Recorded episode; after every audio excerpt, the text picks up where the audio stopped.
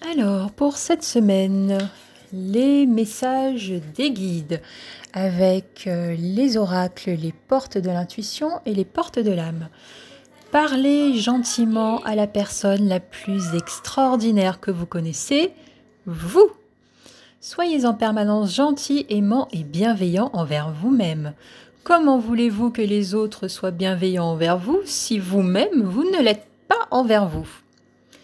L'obtention de ce que vous désirez le plus dépend totalement de votre attitude personnelle. Tout ce qu'on redoute le plus a tendance à se produire. Il s'agit là de la loi de la résonance. Vous attirez à vous ce que vous ressentez. Tout est énergie. Soyez attentif à la façon dont vous parlez de vous. L'éclosion de votre être passe par la totale acceptation de ce que vous êtes. Cette complétude rejaillit sur toute votre vie, sur tout votre être. Équilibrer votre yin et votre yang vous donnera une grande force intérieure.